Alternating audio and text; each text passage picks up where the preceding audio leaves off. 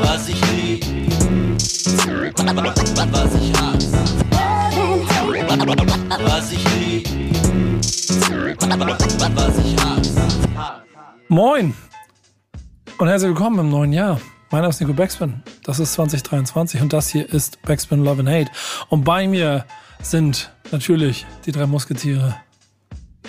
Oder Bleigieß, Weltmeister. Emma, Bass und Dan. Leute, wie geht's euch? Ja, gu- gut ins neue Jahr gestartet, würde ich sagen. Bist du? Bist du? Ja, doch. Ja, doch, eigentlich. Eigentlich ganz gut. Also eigentlich erst so richtig diese Woche. Ich hatte letzte Woche noch so ein bisschen mehr oder weniger Urlaub gemacht, noch ein bisschen ausgeruht, aber ja, jetzt kann es wieder losgehen auf jeden Fall. Das klingt doch schon mal ganz gut. Wie sieht's bei dir aus, äh, mein lieber Bass? Ka äh, Container geschubst oder ging's? Na, heute den ersten Tag. Schön Silvester noch, bisschen ein paar Stunden abgerissen. Ist ja auch nicht jedermanns Sache. Und dann eine Woche Urlaub. Schön, äh, ja, mir echt gefaulenzt mal so ein paar Tage. Muss auch mal sagen. Ins Jahr rein gefaulenzt sozusagen. Ja, das muss auch sein. Ich bin da, ich bin da voll dabei. Ich finde das auch ehrlicherweise etwas, was ich jetzt gerade noch so ein bisschen mache. Ich habe mir die Termine so ins Jahr so langsam gesetzt, weil äh, davor es unheimlich hektisch war. Ähm, hab ja, Weihnachten auch nicht in Europa verbracht. Wo warst du die Tage, äh, Dan? Warst, du- warst du unterwegs oder hast, hast du Ordner sortiert, damit sie da hinten weiterhin da stehen, wo sie nicht hingehören, im Plattenregal? Nee, ich habe mich wie immer auch äh, viel um neue Musik gekümmert hier auf unserem äh, Sender Backspin FM und ansonsten war die Feiertage sehr entspannt. Silvester war richtig cool, das war so ein Kindersilvester dieses Jahr. Mein Junior, noch ein anderer Junior war mit dabei mit Übernachtung und ich habe riesen Buffet aufgefahren für nur drei Leute. Dann irgendwie fünfmal oder sechsmal sind wir äh, runtergegangen an die Straße, haben, keine Ahnung, gefühlt fünf Kisten Knallkörper weggehauen. Und dann sind wir, glaube ich, alle immer um drei Uhr tot ins Bett gefallen und nächsten Tag irgendwie um keine Ahnung, 15 Uhr aufgestanden. Wow. Da warst du genauso lang wach wie ich tatsächlich. Da wart Ja. ihr wesentlich länger wach als ich. Ja, eigentlich wollte ich ja spätestens um, um eins ins Bett, aber es hat diesmal wieder nicht funktioniert. Ja, gehör, gehört so ein kleines bisschen dazu, glaube ich. Ich selber habe auch Silvester nicht so viel Zeit damit verbracht, äh, zu böllern, zu feiern, sondern war äh, wirklich ganz in mich gekehrt und ganz ruhig und es war eigentlich alles ziemlich ziemlich relaxed, weil ich so ein bisschen natürlich, ich benutze das schon immer zum Jahreswechsel, ein bisschen über das nachdenke, was letztes Jahr passiert ist und wie ich damit auch dann, dann umgehe und auch so ein bisschen in die Planung fürs neue Jahr gehe und mal gucke, so welche, welche, welche Jobs stehen da an, was, was für, was für Projekte, was für Themen habe ich. Ähm, und so ähnlich, ähm, Planungssicherheit fürs Jahr zu haben, das ist ja etwas, was ganz gut ist, hat es auch der eine oder andere Protagonist aus der älteren Hip-Hop-Ägide, ähm, der damit äh, auch in 2023 einen Job hat, um Leuten beizubringen, was Hip-Hop ist, ne? Oder ist die Überleitung schlecht gelaufen, Base? Kannst du erklären, worum es geht? Oder Emma, einer von euch beiden, bitte. Ich glaube, das kann Bass besser. Äh, über welchen alten Mann wollen wir denn sprechen? Achso, ja, wir wollen ja über Mellow Mel. Ähm, damit fangen wir mal an. Ähm, bei Rock the Bells, was ja eine gute Plattform ist, äh, wo man immer mal ganz gute Berichte findet äh, über die Hip-Hop-Welt da draußen, gerade aus Amerika. Da bin ich ja ein großer Fan und da und wir eigentlich wir alle ja ein großer Fan auch über die alten Hasen zu sprechen und Mellow Mel, Grandmaster Flash und The Furious Five, da war Mellow Man ja die Rampensau, der Frontmann dieser Band äh, aus den 80ern. Der wurde eingeladen am Emerson College in Boston ist das, glaube ich, ne? Muss mich gerade, ja, in Boston. Ähm, ja, über das 40. Ju Jubiläum des Mega-Hits The Message, also von Grandmaster Flash und The Furious Five zu sprechen und allgemein dann über die Auswirkungen äh, solcher Tracks, weil The Message an sich gilt ja auch als der erste Conscious Rap oder sehr, sehr bekannt oder als, als der erste Conscious Rap Song, äh, ja, der, der Rap-Historie oder Hip-Hop-Historie.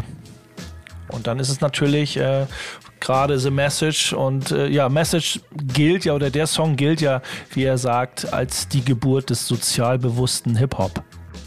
Was macht das mit euch, wenn ihr das hört? Auf jeden Fall ist das für mich mehr Gänsehaut, als wenn jemand sagt, ach, das hat alles so mit Rappers Delight angefangen. Da sage ich immer, verpisst euch. Ähm, ja, es hat vielleicht so die Außenwirkung äh, in die Diskotheken und alles äh, irgendwie schick und äh, say hip to the hop und alles ist schön und gut. aber trotzdem, äh, Nico, du sagst ja auch immer, ne, Hip-Hop ist, ist so eine Kultur der, der Abgrenzung, Ausgrenzung, sozial Schwachen.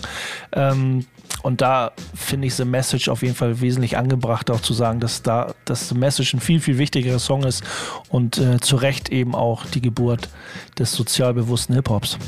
Emma, welche Beziehung hast du zu dem Song? Ähm, oh, weiß ich nicht. Ich glaube, für mich war schon immer so Rappers Delight eher dieser, dieser eine Oldschool-Hit. Ähm, aber also ich kenne, ich kenne den Track auf jeden Fall, auch aus der, der ist ja auch aus, ähm, aus Beat Street, ne? Ja. Ähm, da habe ich tatsächlich mal auch eine, eine Uni-Arbeit drüber geschrieben. Also nicht ganz über diesen Film, aber so ein bisschen in Verbindung mit äh, Rap in der DDR. Und finde es jetzt auch ganz spannend, dass diese ganze Diskussion oder dieses Gespräch ja auch im, in so einem Uni-Rahmen stattgefunden hat. Ne? Also wenn ich mir so vorstelle, ich sitze da in einer Vorlesung und dann sitzt da so ein Melemel und redet darüber, fände ich mega cool. Also ähm, in dem, in dem bin Interview. Ich, bin ich ja. Ich finde es mal ganz cool in dem Interview oder da, wo er in Boston an dem Emerson College, College war, und hat er eben auch gesagt, dass seine, Kreativ seine Kreativität immer darin bestand, dass er immer anders sein wollte und dass wenn man das so mit Hip-Hop vergleicht in den Anfangsjahren, mehr geht eigentlich gar nicht, weil Hip-Hop, jeder wollte unique sein, jeder wollte einen eigen, so einen eigenen Style fahren und jeder wollte was ganz Besonderes sein. Und das ist, was ich mir, was ich vermisse teilweise auch, gerade wenn man jetzt an die Rap-Musik denkt und wenn es, es wird immer mainstreamiger und Mainstream äh, zeigt dann, zeigt eigentlich so eine Schublade auf, wo, wo es alles sehr ähnlich ist und nicht irgendwie mit so Uniqueness, vielleicht ja im Look, vielleicht in den Klamotten so, aber jetzt so, was man sagt, wie man es sagt und wie man es vertritt. Ähm, das war schon, da ist Melle Mel bis heute, wenn man sich viele Sachen anhört und was er auch sagt. Ne? Wenn man jetzt alte Videos sieht von ihm, äh, man denkt als erstes, was ist denn das für ein durchgeknallter Typ, aber äh, er hat schon, er hat äh, eigentlich schon bewiesen, dass es äh, ihm auf viele wichtige Dinge gerade im sozialen Bereich ankommt. Mhm. Ich fand auch sehr spannend, in dem Artikel stand auch, dass er fünf Zeitungen am Tag las. Ähm, fand ich einen lustigen Funfact, wusste ich nicht. Äh, Finde ich gerade heutzutage, ich weiß nicht, wann ich das letzte Mal eine Zeitung gelesen habe, ehrlich gesagt. ist, ist schon ein bisschen her. Äh, aber fand ich auch einen, ja, schönen Fun-Fact zu wissen. Aber so Internetartikel, wie viele Internetartikel, die, wenn du mal so ein bisschen durch die sozialen Medien oder allgemein äh, die Plattform, die Startplattform, wenn man ins Internet geht, da guckt, man liest ja schon so ein paar Sachen und man kriegt so Pop-up-Nachrichten und denkt, oh, was ist da denn schon wieder passiert? Ist ja schon so, dass es so ähnlich ist, ne? also aus heutiger ja, Sicht. Aber das sind ja dann Artikel, keine ganzen Zeitungen. Also Du meinst dieses Grundgefühl von, du setzt dich in den Sessel, ja. äh, krabbelst die Ärmelschoner hoch und äh, blatterst so, so genau, ich 2,50 fand Meter das, groß von fand der das Nase eine sehr auf, ne? schöne Vorstellung einfach, dass der Ja. da wirklich so stundenlang einfach da gesessen haben muss. Was ich halt geil finde an dem Song ist, dass das halt auch ein absoluter Club-Klassiker ist, obwohl das ja eigentlich eine sehr sozialkritische Nummer ist, wie wir ja jetzt auch alle schon längst wissen. Und dass dieser Song auch äh, nach äh, 40 Jahren immer noch so gut funktioniert im Club und viele, also nicht viele, aber einige habe ich auch schon erlebt, die das auch mit Ice Cube und äh, Das Effects äh, Check Yourself in Verbindung bringen, die dann sagen, ah, das ist doch Ice Cube. So, und dann äh, ist das immer so ein Moment, wo ich denke so, oh, okay, Hausaufgaben nicht ganz gemacht, aber vielleicht kann man es ja auch nicht wirklich wissen, dass das äh, Flash and the, and the Furious 5 ist. Aber das ist natürlich so ein Song, der funktioniert immer und ich glaube, der wird auch noch die nächsten 40 Jahre im Club existieren. Also wenn ich immer auf einer Hochzeit auflege, die irgendwas mit Hip-Hop zu tun hat, dann ist dieser Song auf jeden Fall auch mit dabei.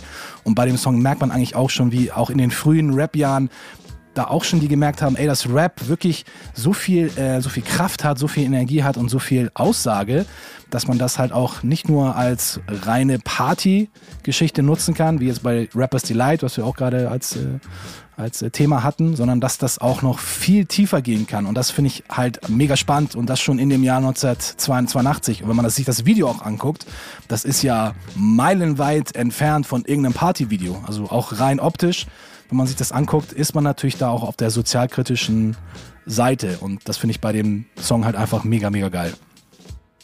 Ja, The Message mit Message und damit dann auch eine schöne Sache, das hast du eben schon gesagt, Emma, dass wie, wie, wie cool es ist, wenn dann eben diese Protagonisten auch dafür sorgen, dass sie das, was sie da erlebt haben, das, was sie auch in die Welt gesetzt haben, mit der nächsten Generation teilen wollen und das dann an einem College oder wo auch immer oder an irgendeiner Hochschule ähm, der nächsten Generation mit auf den Weg geben wollen. Ähm, ich habe Tony vor ein paar Wochen interviewt, ähm, der ähnliches in Heidelberg erlebt, indem er auch jungen Künstlern und Künstlerinnen quasi etwas mit auf den Weg gibt. Sein ähm, Partner in Crime in Heidelberg, Torch, also der mittlerweile woanders lebt, aber der und unser aller ähm, Godfather of Deutschrap ähm, macht ähnliches. Bass. Genau. Ich sage nur, der Lehrauftrag geht weiter. Letztes Jahr hat er an der staatlichen Akademie der Bildenden Künste in Karlsruhe ähm, einen Dozentenjob wahrgenommen, wo er äh, ja, äh, begeisterten Graffiti-Fans, die dort studieren, so ein bisschen ja, die Philosophie, den Style, die Technik des Graffiti-Writings äh, mit auf den Weg gegeben hat. Ähm, das ist ein bisschen tatsächlich ähm, das erste Mal so ein bisschen an mir vorbeigegangen. Da musste mich auch ja so ein bisschen reinlesen, aber es geht ja so um, die, um die Geschichte oder um, um die Sache an sich. Ähm, gerade solche Thematiken ähm, ja, in, in, in, Univers in, Universitäten zu bringen oder unterzubringen. Führt auch nur, ich weiß nicht jetzt, wie lange das geplant ist. Jetzt der zweite, nicht der zweite Anlauf, aber die zweite Rutsche sozusagen, wo er das anbietet, da wissbegierigen Leuten da so ein bisschen. Ähm, ja, da im Prinzip den Hip-Hop auf diese Art und Weise weiterzubringen. Ich bin äh, ich hatte irgendwo bei irgendwo in den sozialen Medien gelesen, dass selbst äh, der liebe Falk Schacht mit als Zuhörer mit im Plenarsaal oder wo auch immer das stattgefunden hat, äh, Plenarsaal sage ich schon, aber irgendwie ein Hörsaal stattgefunden hat. Ähm, ich muss mal den Falk oder Torch direkt fragen, wie das allgemein das Feedback war. Ja, das ist auf jeden Fall spannend. Immer du, ich, da muss ich nochmal wieder zu dir zurück. Du hast ja eben auch selber gesagt, dass es für dich schon ganz cool wäre, wenn XY da sitzt und über diese Zeiten redet. Hast du das eigentlich irgendwann mal gehabt während so des Studiums oder so? Nee, gar nicht. Also ich habe mich tatsächlich in meinem Studium in, ich glaube, so die Hälfte meiner Arbeiten habe ich immer es geschafft, das irgendwie auf Hip-Hop oder Rap oder irgendwie sowas umzumünzen. Also ich habe mich tatsächlich während meinem Studium dann doch viel mit Dingen beschäftigt. Wie gesagt, ja vorhin schon so zum Beispiel mit der, mit der Hip-Hop-Szene in der DDR habe ich mal einen, eine Pod, einen Podcast drüber gemacht und eine Arbeit geschrieben. Ähm, und das dann halt aus, aus meinem Interesse immer versucht, so in diese Ecke zu, zu bekommen. Aber ich habe schon immer gemerkt, dass so Dozierende oft nicht viel damit anfangen konnte. Also klar, ein, zwei Mal hatte ich auch äh, jüngere Personen da. Die fanden das dann schon spannend und konnten das so ein bisschen mehr nachvollziehen. Aber bei vielen Älteren, die können das halt irgendwie, die können damit überhaupt nichts anfangen, können das auch irgendwie gar nicht verstehen, dass es halt trotzdem eine, eine Kultur ist und nicht irgendwie nur so ein bisschen, bisschen Musik äh, was da dahinter steckt. Deswegen fände ich es mega, mega spannend, wenn ja sowas viel mehr in deutschen Unis aufkommen also würde. Also die, Kultur an sich, wenn man jetzt selbst in den ersten Jahren, auch wir waren alles junge Dudes, irgendwie Cool Herc, Mel Mel, Grandmaster Flash, wir waren alle irgendwie Anfang 20 oder kurz davor oder Mitte 20, so, aber auch nicht. Aber wenn man aus heutiger Sicht das betrachtet, weil natürlich der Zugang viel schneller passiert, äh, also so richtig im Geschehen, ne, so Newcomer, die 13, 14 und richtig gut sind, ähm, aber du sagst so, ne, das wird so ein bisschen abgetan, ne, wo ich sage, das ist eine Kultur, da hat das, mhm. äh, das ist für Growman Rap, also wenn man jetzt im Rap geht, ist für, für, für Erwachsene genauso wie für Jugendliche. Es wird ja gerne mal als Jugendkultur abgestempelt oder noch weiter als, als, ja, als Trend bei Jugendlichen so, ne? Dann, dann hört es bei mir eh auf. Dann äh, ich glaube, die Zeiten drehe so, dreh ich eh die Augen. Ja, aber, aber die Zeiten sind so ein kleines bisschen vorbei. Ja, äh, also das, doch, das, du kriegst das schon noch bei vielen Leuten mit, die da irgendwie Unverständnis irgendwie oder das nicht so so, na klar, ist äh, umso vielleicht in den, wenn du in den richtigen Örtlichkeiten bist, mit Leuten redest, natürlich wissen Leute, hat sich das ein bisschen mehr etabliert und alles, aber das, natürlich triffst du immer wieder auf Leute. Gerade jetzt mit, äh, mit der Uni Karlsruhe bin ich eigentlich mit Torch bin ich gespannt, wo er sagt, so es wird auch so ein bisschen die Geschichte des Writings und die Philosophie. Da wäre ich ja persönlich auch, ähm, ähm wäre ich gespannt, was äh, so die Philosophie, wie das so vermittelt wird. Ähm, weil ja natürlich auch Graffiti äh, ich sage ja immer auch gerne das schwarze Schaf der Familie ist, ähm, wird eben das Thema illegales Graffiti, was einen sehr, sehr, sehr, sehr, sehr hohen Stellenwert bei den meisten Graffiti-Malern hat, äh, sowas eben auch. Ähm, das ist ein heißes Eisen für viele, ne? dass du sagst, um jetzt über so eine Sachen im Graffiti reden, das darf nicht äh, irgendwie fehlen. Äh, in- insgesamt ist bei dieser ganzen Thematik ja für mich auch nach wie vor immer total wichtig, dann wieder zu betonen, ähm, man hat als ältere Generation einfach, finde ich, die Aufgabe der jüngeren Generation, frei nach each one, teach one, diese Sachen mit auf den Weg zu geben. Wenn es denn die richtigen Menschen machen, sorgt es dafür, dass auch die richtigen Inhalte transportiert werden. Das passiert hier ohne Frage. Ähm, und wenn das dann dazu führt, dass eine neue Generation und auch noch eine jüngere Generation als, als, als wir alle hier zusammen ähm, die vielleicht ganz weit weg ist von dem, was jemanden wie Bass zum Beispiel dazu gebracht hat, sich mit Hip-Hop zu verbinden, trotzdem irgendwie das gleiche Mindset bekommt. Und wenn es über die Schule ist, wie liebe Grüße äh, hier an der Hamburger Ideale Schule, ähm, du deinen Abschluss darin sogar machen kannst, dann ist das eine grundsätzlich sehr, sehr gute Sache. Und ich freue mich jedes Mal über Nachrichten dieser Form. Merke ja auch an ganz vielen ähm, Studenten, die bei uns vorbeikommen, entweder die Abschlussarbeiten, in Interviews mit mir führen wollen. Ich keine Ahnung, wie viele Interviews ich schon gegeben habe in meinem Leben. Dafür, dass es, dass es wie so eine Welle durch die, durch die Generation geht. Und da, das ist das, was ich meinte im Basement. Ich glaube, das ist heute nicht mehr ganz so, dass per se die Leute es nicht mehr verstehen. Du triffst immer auf Unwissende, aber auch da gilt wie immer, Time is on our side. Ne, da gehen wir, gehen wir vielleicht nachher noch ein anderes Thema an, was mit dem 50. Jahrestag von Hip-Hop haben. Aber da könnte ich einmal vorweg fragen, bei Emma zum Beispiel, wenn, ob sie das Gefühl hat, die, wir werden ja alle älter und haben vielleicht schon seit 20, 30 Jahren mit Hip-Hop zu tun, aber bekleiden irgendwie auch einen recht bürgerlichen Job, sage ich mal. Ähm, ich kenne sehr viele Lehrer zum Beispiel, ähm, die sehr Hip-Hop-affin sind oder mit der Hip-Hop-Kultur aufgewachsen sind. Und genauso gibt es mit Sicherheit auch auf den Universitäten. Ne? Also da die Lehr, ähm, ja, die da irgendwelches Wiss- Wissen auch immer vermitteln, dann, wo man merkt, so, ey, der Typ, wer ist eigentlich eher so ein Hip-Hop-Dude? Irgendwie und so eine Typen oder. Die habe ich jetzt noch nicht getroffen, ehrlich Die gesagt, hier in in Leipzig Leipzig. noch nee, Leipzig ist ja generell so ein bisschen, so ein bisschen immer so ein schwarzes Loch, was so, was sowas angeht. Also ja, auf jeden Fall im Vergleich mit Hamburg und, und anderen Städten. Ähm, aber ich meine, man muss ja auch sagen, gerade das Ding in Karlsruhe, wo Torch äh, ja diesen Lehrauftrag hat, das ist ja auch schon eine Hochschule für bildende Kunst. Also das ist ja grundsätzlich schon ein Ort, wo es um Kunst geht. Ähm, gerade an einer reinen Universität, die halt vor allem so Sozialwissenschaften und so macht, da fehlt es halt noch total. Also im sozialwissenschaftlichen Kontext, denke ich, könnte man halt auch so viel mehr äh, Hip-Hop mit einfließen lassen. Und ja, das Da wären wir wieder bei kommt Mel vielleicht Mel mit noch. Da wären wir wieder bei Mel Genau. Mel mit The Message. Äh, sozialkritische Sachen gerade, Ja. also, äh, Conscious Rap, und, äh, auf jeden Fall. Ich habe zwischendurch eben schon versucht, eine Überleitung zu bauen. Durch die Frage ist sie zerstört worden. Wir machen Sorry. auf jeden Fall aber hier eine Menge Hip-Hop heute. Und wenn ich mir die Themenliste angucke, wird das auch noch sehr, sehr spannend. Ähm, wir hören jetzt The Message von. Oder? Nee, ja, dachte ich eigentlich auch. Also, ich muss ja noch mal kurz äh, betonen, die Songauswahl heute in der Folge stammt äh, aus der Feder von Bass. Und eigentlich dachte ich auch, dass wir jetzt The Message hören. Aber Bass hat sich einen anderen äh, Flash and Furious 5 Classic rausgeholt. Der White alte Lines. Querkopf. Yes. Wäre auch, wär auch zu einfach gewesen, jetzt einfach mal The Message laufen zu lassen, ja. Nee, äh, White Lines von äh, Grandmaster Flash and the Furious 5 und da wir gerade auch noch das Thema mit Torch hatten, da hat sich äh, Bass auch einen Song rausgesucht von dem Teacher Number One, nicht Torch, ah, die Rede ist von KRS One und der hat nämlich ein Album gemacht mit äh, True Master, ich glaube im Jahr 2010 war das äh, Meta Historical und da hören wir jetzt Knowledge Reigns Supreme als zweiten Song. Wow. Mehr geht nicht. Bis gleich. Was ich lieb, was ich hasse. Da sind wir wieder, Backs with Love and Hate und eine Menge Themen, deswegen versuche ich jetzt so schnell wie möglich zu reden, um so schnell wie möglich zum nächsten Thema zu kommen. Und ungefähr in dieser Geschwindigkeit solltet ihr auch einmal durch ganz Deutschland zu fahren, wenn ihr aus Hamburg kommt, wie wir, oder von wo auch immer ihr seid, dann sind die Wege kürzer, um etwas, ich zitiere hier die Runde, Wahnsinniges zu sehen. Base, Reisetipp.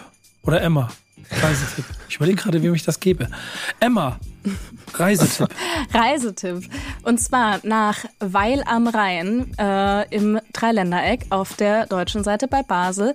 Da gibt's jetzt bald eine Galerie mit ganz viel Graffiti-Sachen zu bestaunen. Und ich habe mir gerade auf der Website kann man sich auch so einen virtuellen Rundgang äh, anschauen. Da bin ich gerade mal virtuell so ein bisschen durchgelaufen durch die Galerie und es sah schon echt sehr, sehr spannend aus auf jeden Fall. Also da kann man sich auf jeden Fall gut was angucken, würde ich sagen. Äh, Formula 76 heißt das Ganze oder Formula 76. Ich weiß jetzt gerade gar nicht, wie man das richtig ausspricht. Ja, wenn du, du wenn, wenn wir Bilder von Form 76 sehen in, in, in, auf äh, Wänden in Deutschland, also er benutzt meistens dann die Abkürzung Form 76, äh, mhm. der liebe Benjamin Tipps aus Hamburg. Äh, bin großer Fan von seinem Stil, von der ähm, ja auch als Graffiti-Artist im Norden unterwegs ist und seine Brötchen verdient und als Grafiker äh, über Jahre sehr, sehr, sehr eigenen Style, äh, was ja, Illustration, sage ich jetzt mal. Er ist eigentlich ein waschechter Graffiti-Artist, hat es dann aber auch irgendwann so weit, dass er wirklich einen uniken Style, einen eigenen Signature-Style entwickelt hat, was seine Illustration angeht. Und da bin ich ein großer Fan. Und er ist jetzt, er findet eben in dieser Colab-Galerie in Weil am Rhein statt und äh, freut mich umso mehr, dann, weil das ist eine Galerie, die eben auch Leute äh, präsentieren möchte, wo die künstlerischen Wurzeln auf der Straße zu finden sind. Und äh, das glaube ich, wenn jemand da unten in der Ecke ist oder auf dem Weg, wo auch immer in den Süden oder einfach die Zeit und den Weg auf sich nehmen sollte, nicht nur äh, äh, der Form hat da gute Sachen ausgestellt, also guckt mal auf die Homepage. Ähm, da findet richtig gutes Zeug statt. Wie ist das für dich, das zu sehen, da so in den Galerien? Eigentlich bist du ja kein Freund davon. Nee, ja, weißt du, ne? Ich bin ja. eigentlich kein großer Galeriefreund. Wenn das jetzt sich, äh, wenn man nicht merkt oder wenn ich irgendwie nicht das Gefühl habe, dass die Liebe zu dieser Straßenkultur irgendwie da ist. Also es gibt ja so zwei, drei auch in Hamburg, ähm, die ein oder andere Galerie, die dann eben mit Graffiti-Artists zusammenarbeitet, die dann aber eher so in die Illustration geht und Leinwandbilder. Aber wenn das irgendwie nur dahin zielt, oh, das ist ja schick und hip und damit kann viel Geld gemacht werden, ähm, da bin ich eigentlich raus. Aber, ähm, aber, aber ehrlich, ganz, ich gehe da mal ganz kurz dazwischen. Ist das denn so, wenn Real, Real Hats damit machen? Also ist es nicht dadurch automatisch immer schon so ein kleines bisschen so, nee, wir machen das so ein kleines bisschen dann nach unseren Spielregeln? Das ist echt offen gefragt. So wenn man ihn, gerade. weiß ich nicht, wenn man ihnen den, den Raum dafür gibt, dann schon, ne? Also dann, ich glaube, da mit, mit alten Graffiti-Hasen lässt sich nicht viel diskutieren. So entweder ja, bietet, genau, ne? man bietet ja. denen das an und dann ziehen sie ihr Ding so irgendwie so durch. Die Galerie sagt ja, der Künstler sagt ja und dann trifft man sich dann doch irgendwo, äh, nee, nicht in der Mitte, sondern beide haben das, was sie wollen, so ungefähr, beide Parteien. Und dann findet das statt, so. Ähm. Ich denke mir halt auch immer, also klar, ich verstehe auch voll die Skepsis dahinter. Aber was ich mir halt immer denke, wenn Graffiti in Galerien stattfindet, dass das vielleicht auch gerade bei Leuten, die sonst nicht so auf der Straße unterwegs sind, sondern eher so in diesem klassischen Kunstrahmen äh, agieren, dass die vielleicht dadurch auch mehr so ein Verständnis dafür oder eine größere Akzeptanz für Graffiti entwickeln können. Also ich denke mir, es bringt vielleicht auch noch mal ein paar Leute dazu, äh, Graffiti nicht nur als Schmierereien an der Wand zu sehen. Weißt du, was ich meine? Es kommt ja mal so auf, die, auf den Mindset oder auf, auf die Blickrichtung an. Sind, wenn, es gibt ja so viele Leute, die vielleicht so, keine Ahnung, aus welcher elitären Ecke kommen und sagen, oh, guck mal, äh, guck mal, früher hast du auf den Straßen rumgeschmiert und jetzt hast du es in die Galerie geschafft. Also ja. Ne, da ist mein Mindset eher so verpiss dich. Meine Galerie findet auf den U-Bahn-Schienen der Stadt statt. Ähm, das hat, äh, weil ich bediene also der, der deswegen hatte ich vorhin noch gefragt, so wie ist die, wie, wie wird die Philosophie des Graffiti-Writings vermittelt in so einer äh, Hochschule der bildenden Künste? Ähm, weil man für die Leute, die da eigentlich nicht so einen Zugang zu hatten oder haben, klar könnte man einen Zugang schaffen, dass irgendwie Leute, die mit Graffiti oder so noch nie zu tun hatten, über die Galerie jemanden dafür begeistern. Aber ein Graffiti-Maler äh, macht in erster Linie Sachen ja für sich oder für die Community, für die Freigeister, die genauso ticken und nicht die man erst irgendwie catchen will, wo man nicht weiß, ob man sie gecatcht bekommt. Hm. Was sagst du dann?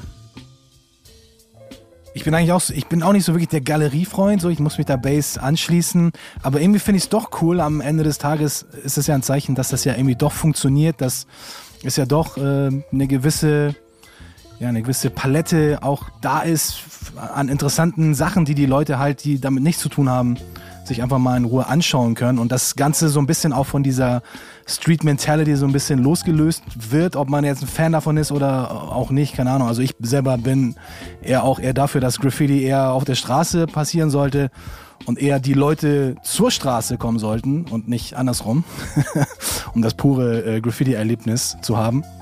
Aber trotzdem, ey, wenn das, wenn der Content stimmt, dann kann ich darüber hinwegsehen und gucke mir das auch auf jeden Fall gerne an. Ich sehe hier auch die Fotos, hat auf jeden Fall auch einen sehr, sehr eigenen, coolen Style. Ist auch ein äh, Hamburger Jung. Viel Grüße gehen, gehen raus. Und ja, insofern supportet das auf jeden Fall. Und also es ist ja auch so, dass bei kleinen vielen, dass also die, die, die Sachen, die jetzt in der Ausstellung von Form ähm, gezeigt werden, das ist ja auch Illust äh, sind ja Illustrationen, wo man vielleicht erkennen könnte, da hat jemand, da kommt jemand aus der Graffiti-Ecke, aber es sind ja, hat ja nichts mit Graffiti in dem Sinne zu tun. Ich, aber das ist, das macht es dann auch noch authentisch, wenn, wenn das das, was da jetzt gezeigt wird, würde nicht auf einer, vielleicht könnte es auch als Street Art irgendwo funktionieren, aber das passt schon sehr gut in so eine Galerie. Es ist halt so, wenn es wirklich um Hand, äh, handfestes Graffiti geht, was in der Galerie irgendwie dann ausgestellt wird, da ist schon eher ein mulmiges Gefühl. Aber da passt es sehr gut hin und wenn man so bei der CoLab Galerie auch die Historie kennt und weiß, was das auch für Dudes sind und was da noch stattfindet, dann ist das, ist die Galerie auf jeden Fall äh, der richtige Spot. Ja, spannend. Schön. Also ein Reiseziel haben wir damit auf jeden Fall. Das empfehlen wir den Leuten da draußen, wenn ihr aus der Ecke kommt, sowieso. Wenn ihr mal vorbeikommt, auch. Und ähm, ich finde, wir können uns darauf einigen. Mehr davon an den richtigen Stellen. Dann übernehmen wir alles irgendwann mit Hip-Hop. Und deshalb hören wir jetzt. Deshalb hören wir jetzt mal wieder einen Song, den sich Boogie Down Bass ausgesucht hat. Wie Echt? eben erwähnt, alle Songs heute aus der Kiste. Ich glaube, der kommt von Down dir. Oder? Ah, ja, auch egal. Ne? Ja, kommt, ich weiß nicht mehr. Oh, doch, doch, das kann sein. Das, das, doch, das kann sein, dass es ein Song von, von mir war, hast du recht.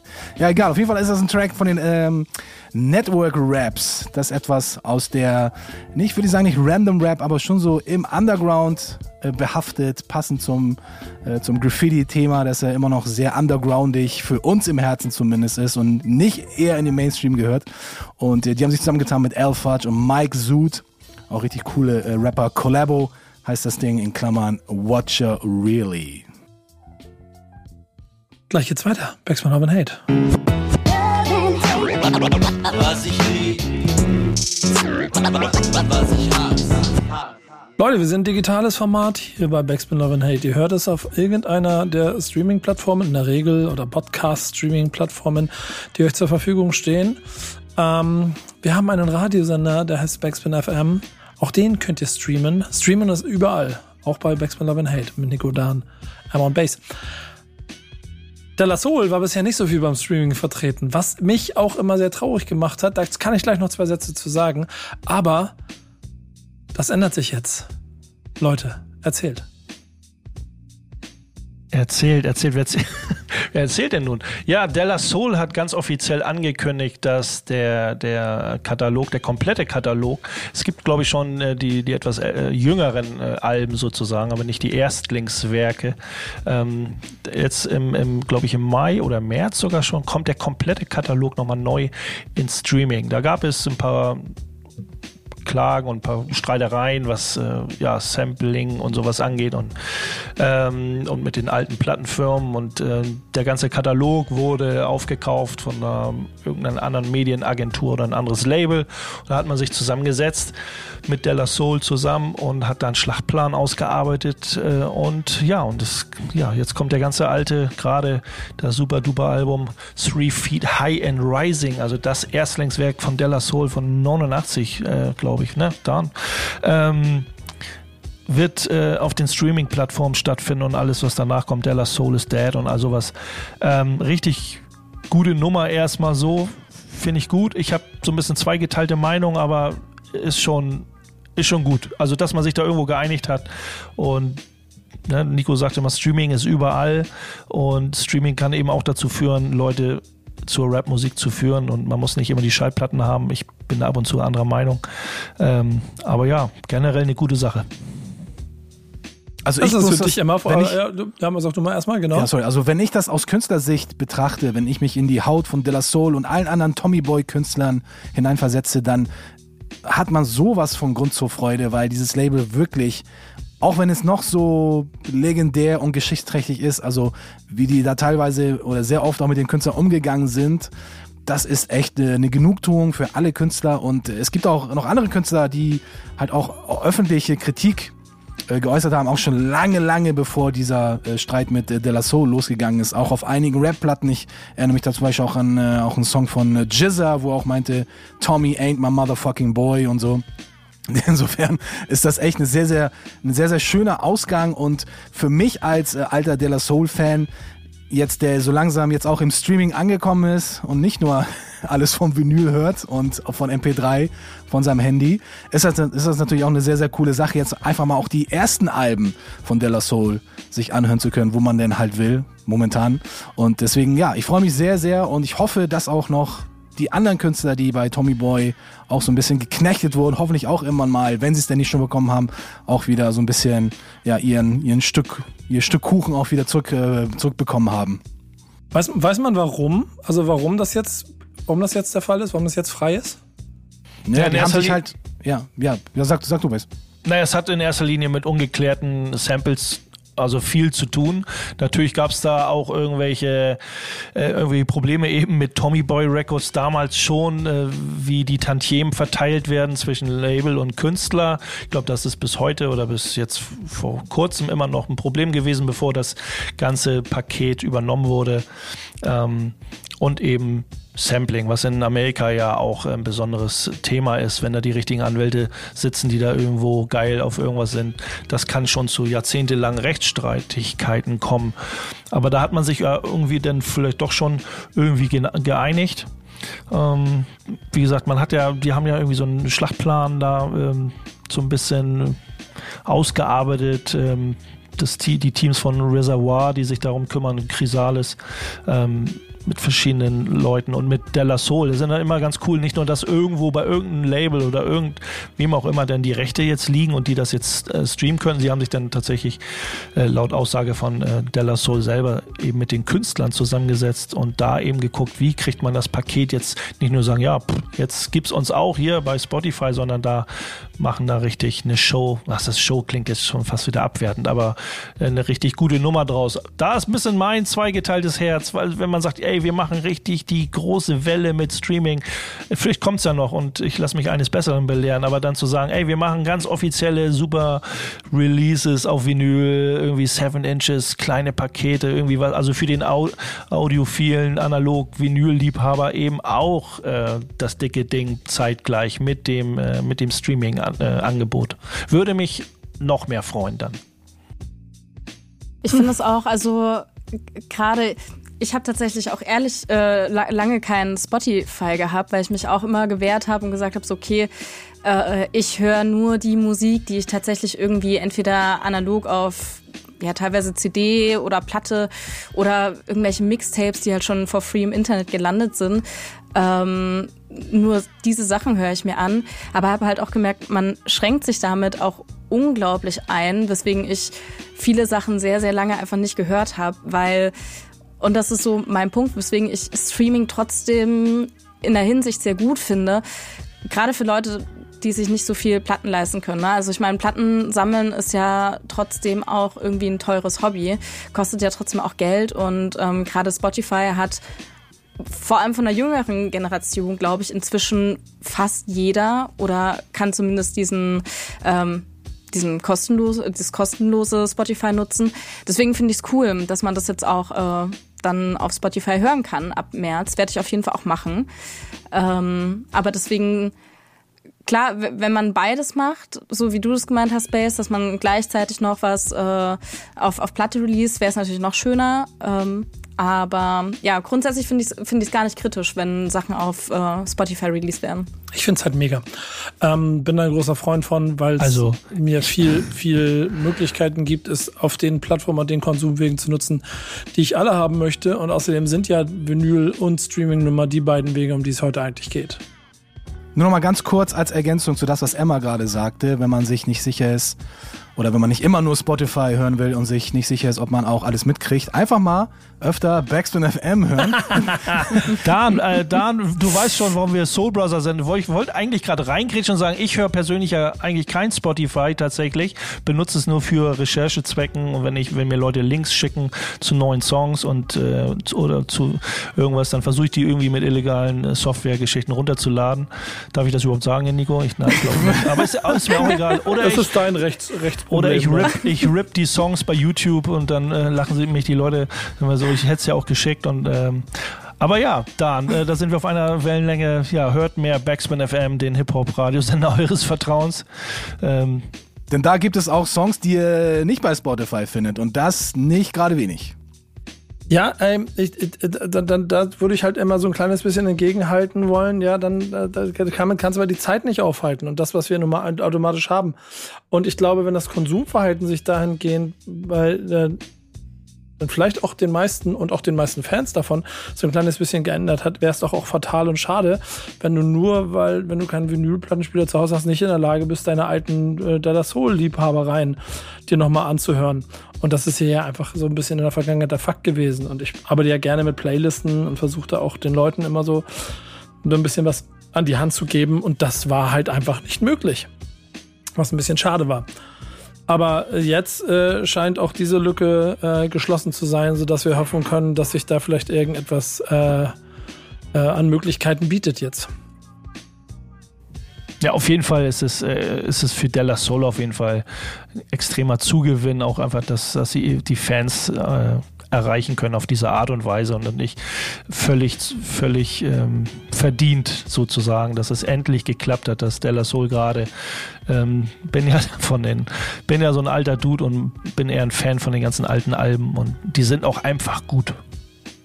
Das ist ja das andere, ne? Also es ist halt einfach schade, wenn wir diese alten Sachen einfach nicht in den gleichen Kontext setzen können. Dadurch ist, also jetzt können wir über die Monopolstellung oder die Machtstellung an der Streaming-Plattform sprechen. Ja, ist vollkommen richtig. Aber die Tatsache, dass du dir, keine Ahnung, selbst wenn du dort jetzt digital für eine neue Generation ein Best-of 1990 machen möchtest und dann kannst du keinen Della Soul is Dead Song dazu packen, weil das Album einfach nicht auf der Streaming-Plattform ist. Das ist eine kleine Nuance, aber die hat mich schon ein paar Mal traurig gemacht. Also ich bin da auf jeden Fall klar pro und freue mich darüber, dass sie da sind. Und ich hoffe, dass Emma dadurch jetzt auch noch mehr äh, Della Soul hört, als sie vielleicht bisher in ihrem Leben getan hat. Stimmt, sicher. Ja? Ja, auf jeden Fall. Also ich, äh, ich habe davon ehrlich gesagt sonst gar nichts mitbekommen, bevor ich das jetzt hier in unserem Skript äh, gelesen habe und habe auch gesehen, dass da ein Song jetzt schon draußen ist. Ne? Nee, drei, nee 13. Januar ist erst noch. Ich Hm. bin immer noch ein bisschen verwirrt. Nee, kommt, aber kommt dann bald raus. So Kommt rum. bald, versprochen. Genau. Höre ich mir dann auf jeden Fall an direkt. Ähm, hören wir jetzt Della Soul? Nee, die sind noch nicht da, ne? Oder kannst du es trotzdem spielen? Ah, du bist ja kein Streaming-Anbieter, ne?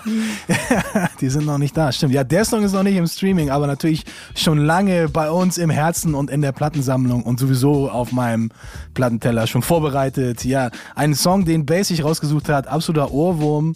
Brauchst du nur so die erste, die erste Line hören, schon hast du einen Ohrwurm für den ganzen Tag. Die Rede ist von The Magic Number von dem Album Three Feet High and Rising aus dem Jahr 1989. Ja, ab geht's. Della Soul in the House. Hey, geil. Haben wir noch Zeit für ein bisschen was? Dann machen wir gleich noch weiter hier bei Backspin Love and Hate. Was ich lieb, was ich hasse. Zielgerade, Backspin Love and Hate. Und wir haben noch so zwei Sachen, die wir auf jeden Fall besprechen wollen. Das eine ist eine Hausaufgabe, die kommt heute garantiert. Da kommt keiner von euch beiden drum herum. Ihr könnt jetzt schon mal gucken, ob ihr noch beim Nachbarn abschreiben wollt. Nur ich hab Äh, frei. mein- mein- mein- genau, mein lieber äh, Base, meine liebe Emma. Vorher reden wir aber noch ein bisschen Tacheles über etwas, was, wo wir ja natürlich dann auch das Format sind, wo man das ansprechen muss und äh, wo wir hier auch die richtigen Leute dafür haben, die diesen Respekt regelmäßig einfordern. Was jetzt unabhängig voneinander zwei Protagonisten der Hip-Hop-Szene international getan haben. Emma, hol uns ab. Ja, also äh, ich, ich, ich möchte das, eigentlich dachte ich, dass du das vorliest. Äh, ich hätte es sehr lustig gefunden, hättest du das jetzt hier zitiert. Aber dann mache ich das. Äh, Warum soll ich, warum, vor, erzähl mal warum. Weil da ein lustiges Wort drin ist. Ich Ach so. hätte, hätte gerne, dass du das gesagt hättest. Naja. Nee, mach ich nicht. Dann sage ich das, nehme ich das, das böse Wort in den Mund. Ähm, und zwar hat Chefcat gesagt, vor, vor einer Weile auf Instagram, an alle Rapper, wenn ihr im Jahre 2022, also ist schon ein bisschen älter der Post, eure Producer nicht als Primary Artist bei Spotify angebt, seid ihr egoistische Schwanznasen. Ähm, und da hat er natürlich vollkommen recht, weil ich sehe das, glaube ich, immer noch super selten, dass das gemacht wird. Also irgendwie fällt mir, also wenn fällt es mir immer auf direkt, aber ähm, ja, passiert leider meiner Meinung nach immer noch zu selten. Rap, Staatsanwalt, Bass, äh, hauen Sie Ihr Plädoyer raus. Ich, mein Plädoyer, ja, ich muss mein Plädoyer kopieren, äh, kopieren und ich nehme das Statement von DJ Cancer, einen spanischen DJ, der inzwischen in New York lebt. Ähm, und ähm, der eben sagt, dass der Beatmaker, also der Producer an sich, genauso viel Wert hat wie der MC. Beides sind die, die sind die Hauptartisten oder die Hauptkünstler äh, eines Songs und wenn du, wenn du einen Song hörst, dann hörst du, zu de, hörst du der Stimme zu und natürlich zu gleichen Teilen der Musik. Nicht, äh, beides ist nicht mehr und nicht weniger wert als das andere. Ähm, und er eben auch noch gesagt, äh, mit Schwanznasen hat er nichts gesagt, aber das ist nicht diskutierbar, weil das ist einfach Fakt. Also der Song, der Song besteht aus Musik und instrumental aus. Das ist natürlich reine Instrumentalmusik, aber wir reden jetzt von klassischen Rap-Songs, wo eben der der Producer viel zu wenig irgendwie, muss ja nicht ins Spotlight gerückt werden, er muss äh, wenigstens damit die, die Props bekommen und genannt werden und ihm, ge ihm gehört das eben auch zum, zu 50 Prozent der Song. Auch, ne? Man, viele sagen ja, oh, wäre der Beat nicht geil, dann würde es die Stimme nicht tragen. Andere sagen wieder, oh, die Stimme trägt den Song. Irgendwo trifft man sich in der Mitte. Aber es ist ein 50-50-Ding für mich immer. Ich, ich, ich, ich, ich frage mich, das ist ja keine Geschichte, die jetzt gestern war, sondern das gibt schon ein bisschen länger dieses Thema. Das ist ja eigentlich so alt wie die Musik selber. Äh, woran liegt das eigentlich daran? Also für mich liegt das ganz eindeutig an der Bekanntheit des Produzenten. Je bekannter der ist, desto mehr im Fokus, desto mehr taucht er auch auf den Credits immer weiter vorne auf und sein Name wird immer größer auf dem Titel erscheinen. Und äh, ja, das ist einfach, ja, er gehört damit mit, mit dazu. Natürlich, klar, er ist äh, eigentlich, würde ich sagen, mehr als der Rapper überhaupt involviert in dem Song.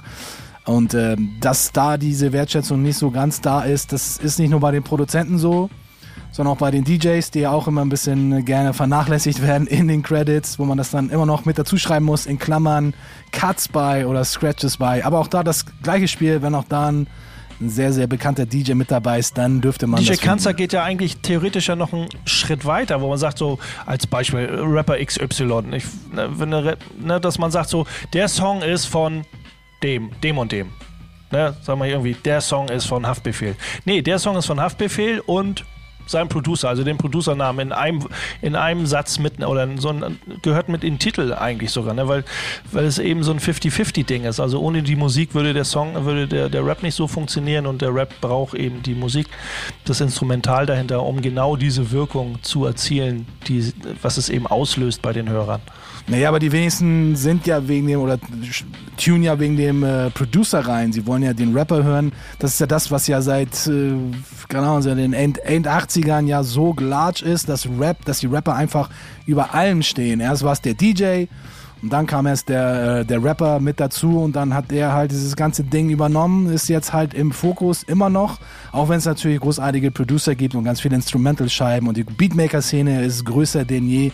Aber trotzdem, der Rapper ist nach wie vor das Nonplusultra und das, äh, da muss man halt als Producer so ein bisschen zurückstecken. Aber wenn du natürlich einen Hit schreibst und als Producer mitverdienst, glaube ich, dann kann man das so ein bisschen vernachlässigen. Da würde ich denn so, da würde ich so, wenn man mit klassischen äh, Musikkonsumenten, also könnte ich euch jetzt auch fragen, so irgendein Hit, keine Ahnung, so irgendein Banger. Della Soul, Three Feet High Rising ist es völlig das beste Beispiel von dem Album. Äh, äh, The Magic Number haben wir gerade gehört oder die Leute, die das Radio hier später eingeschaltet haben, haben den Song gehört. Da würde ich den fragen, könnte mit jedem, könnte jeder Rap-Song auf dieser Welt, könnte ich euch die Frage stellen, würdet ihr euch, wenn ihr sagt, es geht euch um den, um den, äh, um den Song oder was geht euch, würdet ihr das als A Cappella hören? Würdet euch das irgendwann abnerven? Äh, oder könntet ihr vielleicht nur das Instrumental ganz gut genießen? Oder würdet ihr sagen, ey, ich muss das in beid, beides im Ganzen hören? Also ich, wenn ich sage, A Cappellas einfach so hören, weil ich den Rapper geil finde, würde ich sagen, habe ich keinen Bock drauf. Aber die Instrumentals würde ich auch so nebenbei, neben ein Buch lesen oder irgendwas beim Chillen auch hören. Also da finde ich, äh, merkt man ganz besonders, wie wichtig halt der Beatmaker ist. Ist ja am Ende ein gemeinsames Werk und darum geht es schon. Also für mich, für mich ist ganz oft der, der, der, der, der, der Rap-Part auch eine Art von Instrument und natürlich dann aber auch eine Emotion, die damit durchschwingt, die ähm, ich aber ehrlicherweise ganz oft auch vernachlässigen kann, wenn der Beat im Vordergrund steht. Trotzdem ist das ohne Wort, nur Beat immer gar nicht so meine Sache. So, ich bin dann schon eher bei einem so vielleicht über 55, 45 Verhältnis oder so zueinander. Deswegen freue ich mich darüber, wenn wir auch da anfangen, Diskussionen zu führen. Es gibt noch ein anderes Thema, wo sich ja zwei alte, alte Haudegen gerade die Köpfe einhauen, was ja eigentlich auch noch hätte Timer werden sein können heute. Das machen wir vielleicht schon anders nochmal. Äh, dass diese Kämpfe, Grabenkämpfe über Rechte, Respekt und allem drum und dran halt sich auch so lange durchziehen, wie es, wie, wie gesagt, diese Musik auch ähm, alt ist. Fakt ist, wir haben hier immer wieder Leute, die heute deutlich machen, dass es darum geht, Respekt äh, allen Architekten des musikalischen Teils von Hip-Hop zu geben. Und das sollte auch so bleiben, auch für euch da draußen. Wir geben hier in diesem Format den Architekten von Songs den Raum, dass sie von unseren beiden äh, Dozenten Emma und Bass quasi auseinandergenommen werden. Das möchte ich heute noch hinkriegen. Deshalb schließe ich dieses Thema ab und lasse jetzt Dan einen Song spielen für 22,45 Sekunden und dann gibt es Hausaufgaben. Äh, was spielen wir? Wir spielen etwas von Gangster, Rest in Peace Guru und DJ Premier, der ziemlich oft auf den Credits auftaucht. Auch vollkommen zu Recht einer der besten Producer der End 80er und 90er. Ja, und das ist ein Song, der heißt Credit is Due. Also die Credits sind überfällig. Schmeißt eure Credits drauf bei jedem, der an dem Song mitgearbeitet hat. Sehr gut schnell reinhören, dann schnell wieder raus und dann Finale. Was ich lieb, was ich hasse. Ich hab's gesagt, Finale, Backspin of Hate. Hausaufgaben. Und die sind schon ein bisschen länger her. Deswegen, Emma, update die Leute mal, worum geht's eigentlich? Ja, äh, genau. Ich hatte bis zum letzten Mal schon ja die Hausaufgabe von Base. Und zwar war das Patience Rap, spricht man den so aus? Ja, Ich, ja schon. Äh, featuring Helena Fien, Fin, keine Ahnung. Helene ähm, Fischer. Helene, genau, featuring oh, Helene Fischer. Hätte da hätte das auf jeden Fall geschafft. Äh, der Titel ist Nimmerland und ähm, ich fand den Song ganz, ganz schön eigentlich, weil das so, ein, so, ein, so eine Liebeserklärung auch an, an Hip-Hop und so an seine Erinnerung an die alten Tage. Äh, fand, ich, fand ich alles ganz schön. Ich fand tatsächlich ähm, gerade das Feature und die Hook ein bisschen cheesy. Äh, die, die hat mich ein bisschen, bisschen rausgekickt, ehrlich gesagt, was bei dem Song. Äh, aber ansonsten, gerade die Strophen fand ich sehr schön. Ich habe es mir auch gleich zwei, dreimal angehört.